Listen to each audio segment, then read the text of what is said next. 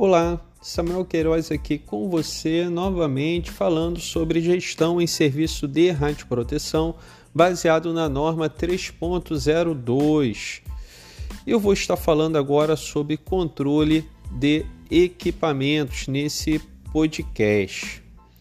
A calibração prévia dos instrumentos de medição do serviço de radioproteção é obrigatória por entidades autorizadas pela Comissão Nacional de Energia Nuclear e precisa estar em conformidade com normas específicas. Deve sempre efetuar novas calibrações de instrumentos de medições, sempre após ocorrência de defeitos, conserto do equipamento ou reparo desse equipamento ou indicações de funcionamento irregular, de mau funcionamento. O serviço de radioproteção, gente, deve executar ou providenciar a manutenção preventiva e periódica. Isso é responsabilidade do serviço de radioproteção. E as medidas corretivas de todos os seus equipamentos, sempre que necessário. Assim, o serviço de radioproteção deve instruir os trabalhadores essas informações precisam vir diretamente do serviço de radioproteção a comunicar ao serviço né, de radioproteção qualquer irregularidade com equipamentos de radioproteção. Nesse momento, deve possuir equipamentos que possam ser substituídos né, e peças também de reposição para os equipamentos considerados indispensáveis à radioproteção dos trabalhadores. Por exemplo, se tem um Geiger nessa instalação, ele não vai ter um, vai ter dois, porque se um parar ou foi enviado para calibração, você tem um segundo que possa substituir ele naqueles momentos de atividades na área controlada, ou uma câmara de ionização, ou um detector de estado sólido, enfim. Então, é super importante que esses equipamentos eles estejam calibrados. O controle de equipamentos pelo serviço de radioproteção compreende a sua identificação, né? O serviço de radioproteção precisa identificar esses equipamentos. Isso tem que estar no plano de radioproteção, tá? Muito bem é, é, especificado. A sinalização, uh, o registro desses equipamentos, as inspeções que são feitas, as calibrações, os certificados de calibração, a aferição, o ajuste, manutenção e caso ocorra alguma contaminação, a descontaminação também do equipamento.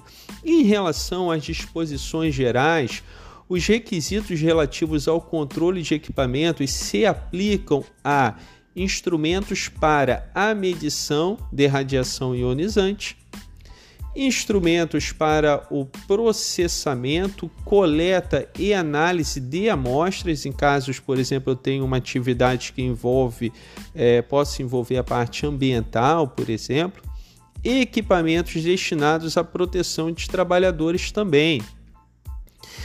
As especificações dos equipamentos devem estar em conformidade com as normas específicas e também aprovadas ou recomendações pela CENEM. Às vezes a CENEM estabelece que tem que ser um determinado tipo de equipamento e a quantidade daquele equipamento. A qualidade e as especificações dos equipamentos devem ser compatíveis com a confiabilidade e exatidão requerida para sua aplicação. Em um determinado momento vou falar sobre instrumentação nuclear e aí eu vou falar mais sobre a exatidão. Com isso, gente, a identificação ou a sinalização e registro, né, os equipamentos do serviço de radioproteção devem ser devidamente identificados, sinalizados e precisa ter os registros, né, eles precisam estar registrados. Isso em conformidade com os requisitos desta norma. E, enfim, o serviço de radioproteção deve estabelecer e executar um programa de inspeção dos seus equipamentos, visando a verificação dos seguintes aspectos: precisa se analisar, precisa se verificar as condições físicas do equipamento, precisa se verificar as condições de instalação e segurança desse equipamento. De repente, esse equipamento é um, é um, um detector de ar e ele esteja num ponto que seja um ponto estratégico, que se tenha um vazamento é, ou até um roubo de fonte. Então é necessário verificar sempre é, as condições né, de instalação e segurança dos equipamentos também. Procedimentos de uso e de armazenamento, como vai ser usado, quais são os procedimentos, como é que se faz, faz um, um, uma aferição do equipamento, como você guarda o equipamento.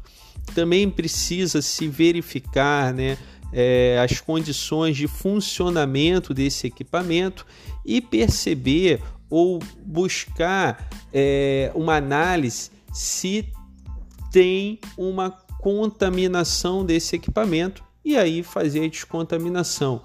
Ah, quem trabalha com fonte, é, decaimento alfa, beta, gama, eu vou dar um exemplo dentro da medicina nuclear, na produção de radiofármacos, o que você nunca pode deixar que ocorra é a contaminação da sua instrumentação, porque ela vai estar sempre fazendo medidas é, apavoradas, né? Vamos dizer assim, porque se você o seu equipamento ele está contaminado, onde você levar ele, ele vai estar marcando ali uma taxa muito alta. Pode ser uma taxa é, de dose equivalente né, ambiente, pode ser uma taxa de dose equivalente pessoal, é, pode ser de Kerma no ar. Um outro detalhe, gente, que eu não vou tratar aqui nesse podcast, né?